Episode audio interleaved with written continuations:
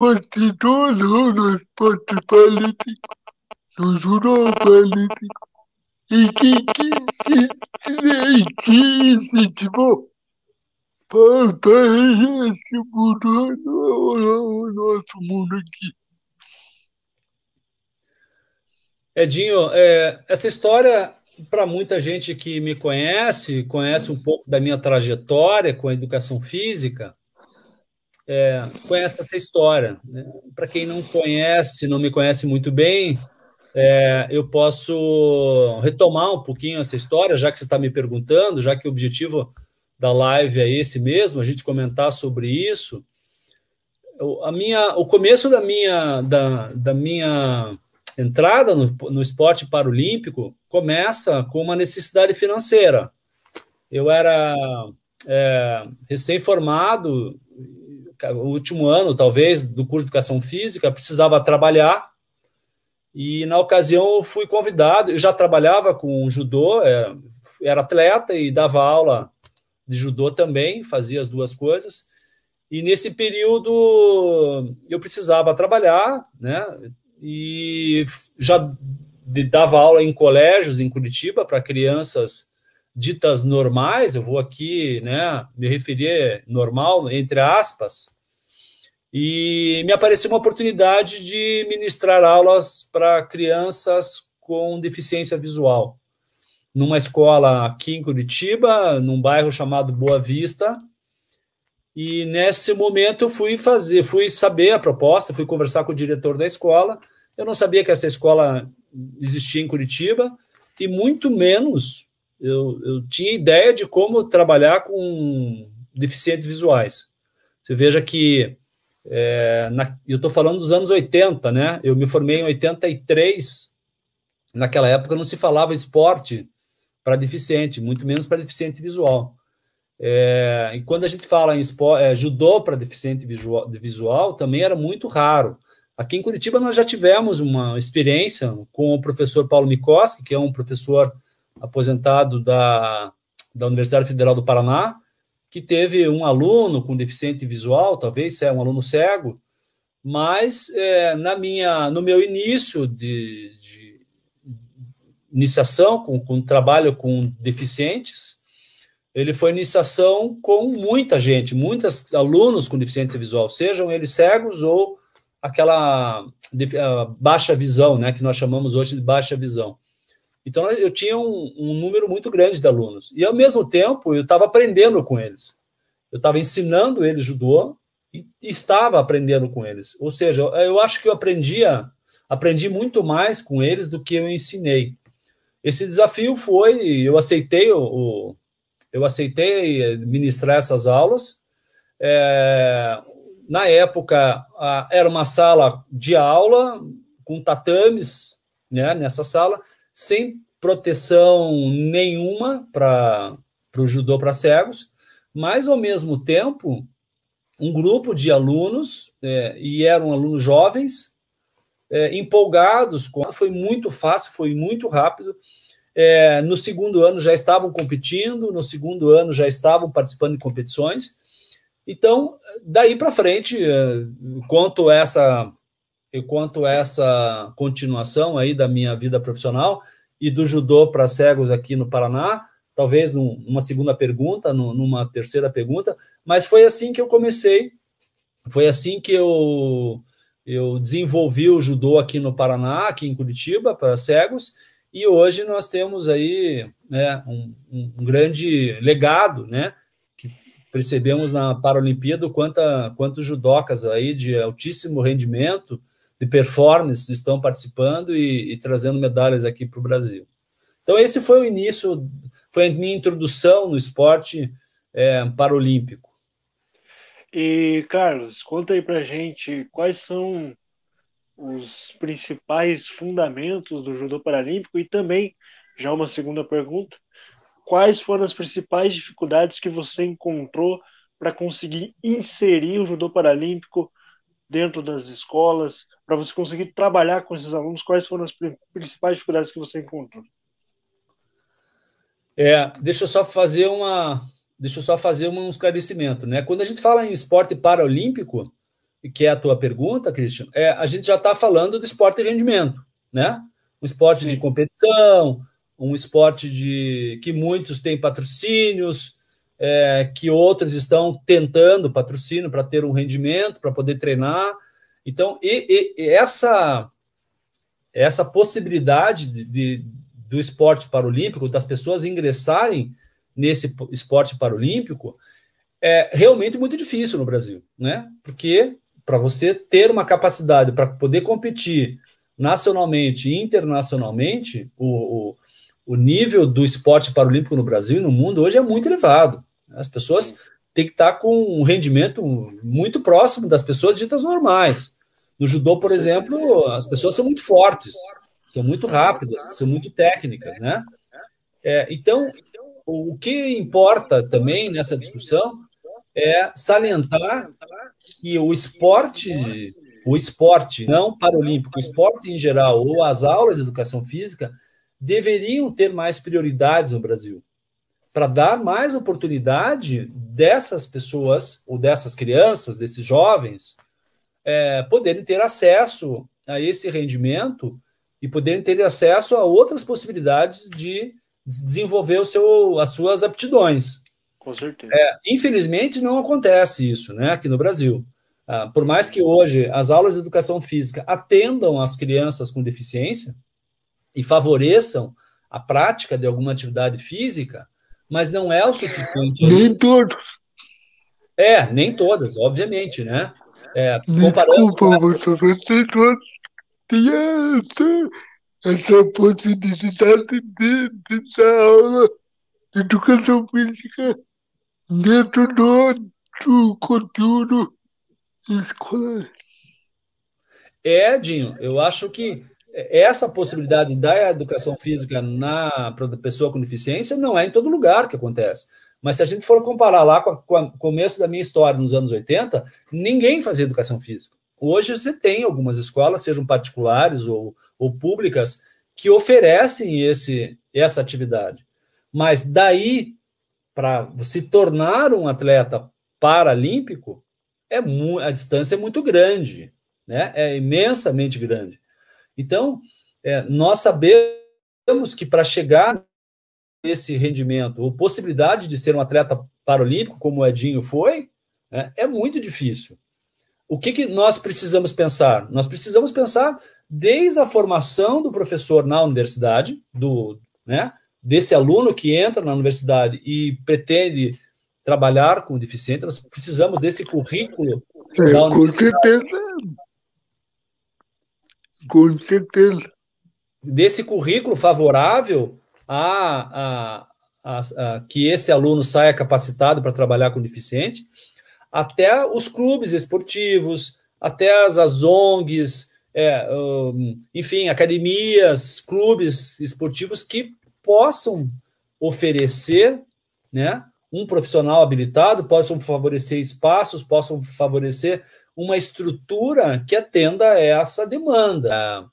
É, muito formal, essa instituição brasileira que cuidava do esporte paraolímpico, é, existia assim associações por todo o Brasil, né, muito amadoras.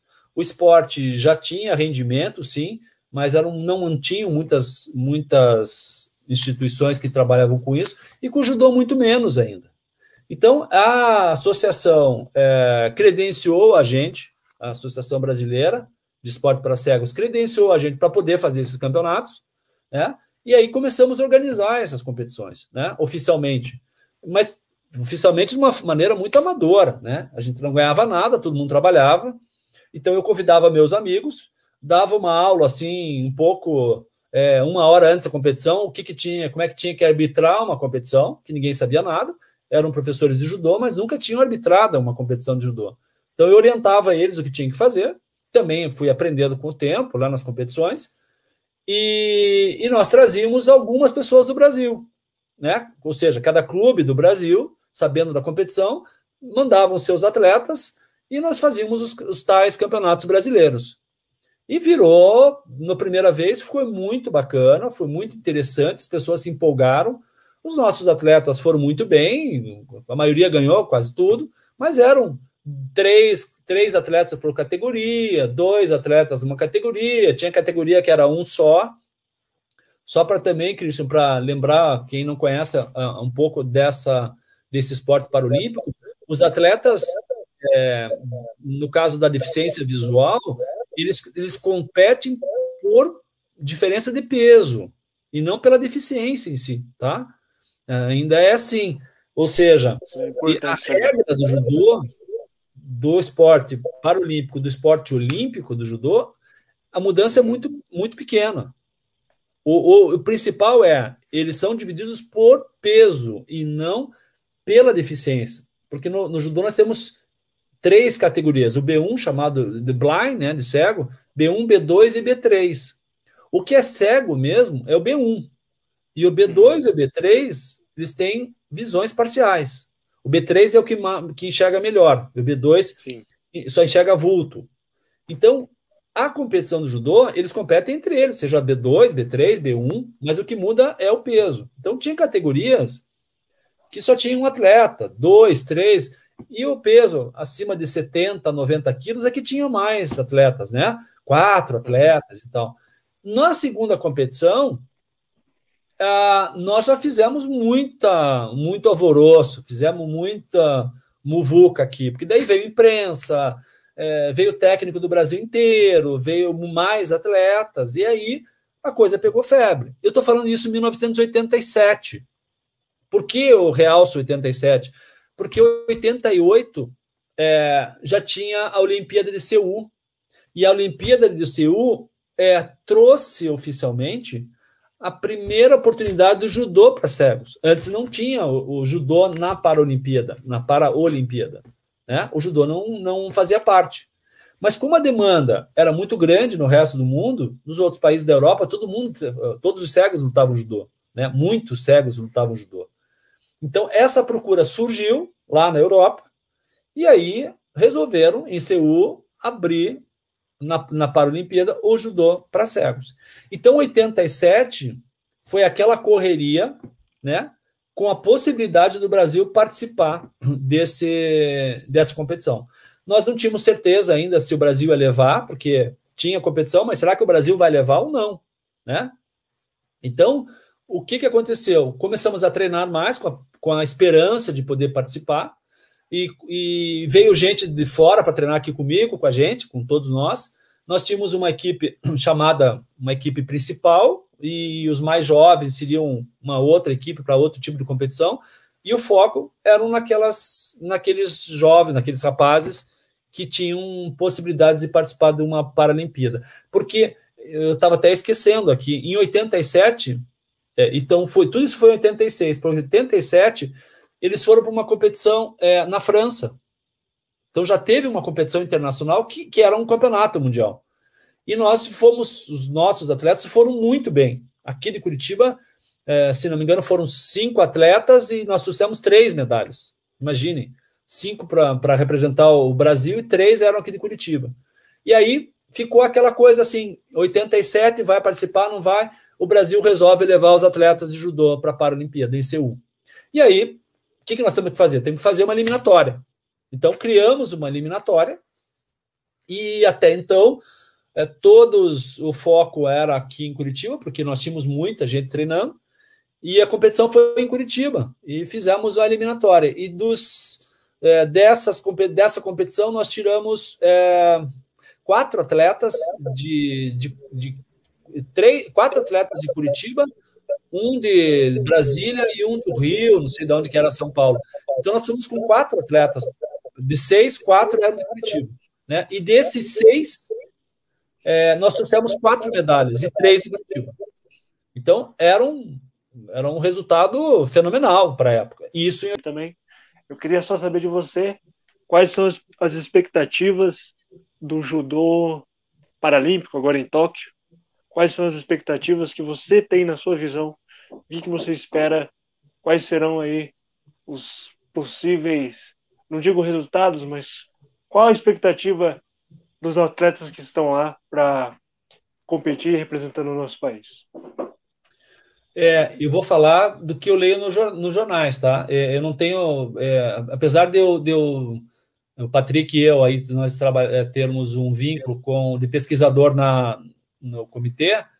É, eu não conversei com ninguém, muito menos com os treinadores, é, para poder responder isso de uma forma mais objetiva. O que eu tenho acompanhado pelos jornais é que as nossas equipes do judô são muito bem treinadas, né? são ter altíssimo rendimento. E todas as competições a gente sempre traz medalhas. Né? O, nós temos aí vários nomes, né? E esses nomes sempre são é, importantes numa esperança de medalha. Mas esse ano nós temos algumas, algumas pessoas jovens ainda que são as primeiras, a primeira Paralimpíada e que pode ser uma grande mudança, né? Uma nova geração chegando aí, mas a gente só tem, só tem, só tende a esperar coisas boas. Só o fato de você estar tá levando uma equipe de homens e mulheres, né? Você vejam, aqui já tem uma outra abertura para uma nova discussão. Quando eu falo do judô em 88 em Seul do Brasil, participando da Olimpíada, eu estou falando só de homens. Né? As mulheres começam a participar, se não me engano, em Atenas só. Então, há uma, uma lacuna grande aí de abertura das mulheres no judô. Então, a partir daí, as mulheres começam a participar e acaba virando uma vitrine. Né? Acaba virando uma vitrine o judô para as mulheres. E hoje nós temos muitas mulheres fazendo, praticando judô e com a possibilidade de participar de uma Paralimpíada. Então, essa, essa diferença entre essa possibilidade de, de mulheres participando da Paralimpíada também é um grande avanço no esporte paralímpico. E eu tenho certeza que tanto os homens quanto as mulheres, as, esperanças são muito grandes, porque o judô hoje, é, com, com, com esse público né, que não enxerga, treinando em academias com pessoas de, que fazem judô e que enxergam, hoje nós temos grandes possibilidades sim, de trazer é, bastante medalhas, com certeza. Edinho, suas perguntas finais agora, meu querido, é com você. Professor, o que, que o senhor acha da acessibilidade no Bom, é, respondendo ao Edinho, é, a discussão da inclusão é uma discussão muito ampla hoje e ela está em todos os lugares. Ela... Desculpa, puta, eu vou interromper, porque essa palavra inclusão eu não engulo muito. Eu não engulo porque a gente, quando nasce, quando nasce, a gente é rejeitado pelos pais e, e tem o mesmo jeito e o dever de qualquer cidadão, inclusão, não existe. Foi essa palavra para mim. Me é. desculpa. É, não, Edinho, eu, eu sei o que você está falando perfeitamente, né? Sei, compreendo o que você está tá se expressando. O que eu disse é a inclusão ela está sendo discutida. Não estou dizendo que ela está sendo viável, porque isso é uma outra discussão, né? É, é, ah, ela está sendo discutida. Ela tem políticas públicas, elas estão é, dentro da academia, elas estão sendo em congressos, elas estão sendo na empresa, é, na rua. Ela, hoje a gente se fala muito, muito sobre inclusão, né? É, independente desse cenário que ronda a inclusão, se é um capitalismo, neocapitalismo, é, se são interesses escusos, é, se é uma, é, uma, uma falsa inclusão, é uma outra discussão. Eu acho que também merece a gente poder um dia aqui falar sobre isso, que tem essas, essas entranhas aqui que é, mascara, né, tudo isso mascara a real inclusão. Então, a real inclusão dessas pessoas poderem entrar no mercado de trabalho, na sociedade, os mesmos direitos, com as mesmas possibilidades, sim, é, não existe, óbvio que não existe. Né?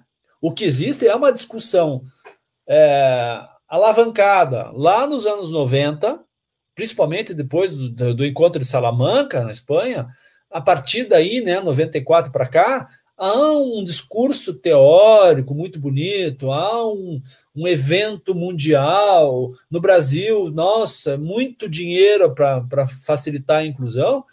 E o que a gente se vê, o que a gente viu, que houve um avanço, houve uma abertura, mas não o que realmente era necessário.